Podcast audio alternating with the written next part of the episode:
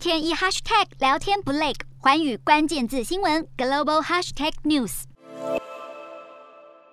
这一节的环宇大话题要持续的来关注到美股。过去两个交易日，其实美股道琼指数先是大涨了九百点，但是十二个小时之后，却是马上的就崩跌了一千点。市场表现如此的精神错乱，也验证了最近十年来，其实华尔街普遍的警告，就是说呢，交易桌前满满的人都太年轻到不知道如何度过美国联准会的升息循环。那么周三的时候，联准会主席鲍尔他就暗示过了不考虑一次升息三码之后，没想到标普五百指数接下来就创下了近十年联准会会后最大的单日涨幅。但是到了第二天，也就是五月五号星期四的时候，出现了大逆转，跌幅是超过了百分之三点五。那么之前的二十五年间，其实只有三次出现联准会会后首两天有如此大幅度的市场反转。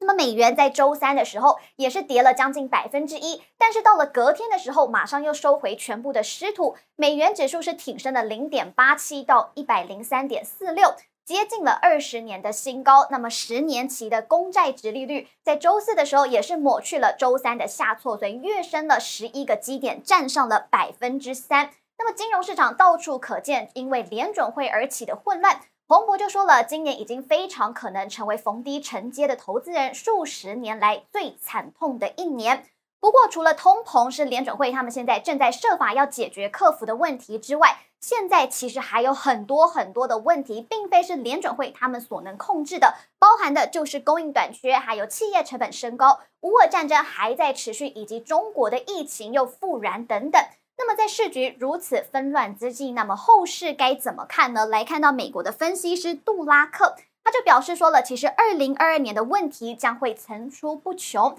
值得投资人密切关注的市场当中，股市或许是最不重要的。杜拉克他就表示说了，目前其实日元、人民币还有欧元正在比赛，说谁会先跌到谷底。美国殖利率走高和联准会升息，则是在新兴市场引起了恐慌。这个其实才是镜头现在该聚焦的地方。那么，他也说了，汇率麻烦正开始推升到美国股市的波动。多拉克他就表示说了，现在的市场价格其实还没有反映出油价走高、美元走高以及公债殖利率走高这三高的冲击。那么，欧洲一旦他们六月份开始禁运俄国的石油，将会造成油价、还有公债殖利率以及美元是齐步的飙高，这个就有可能会压垮美股以及新兴市场。所以，一旦这种说法的声量放大，那么股市就会随之下挫，然后到了年底的时候才有可能会回稳。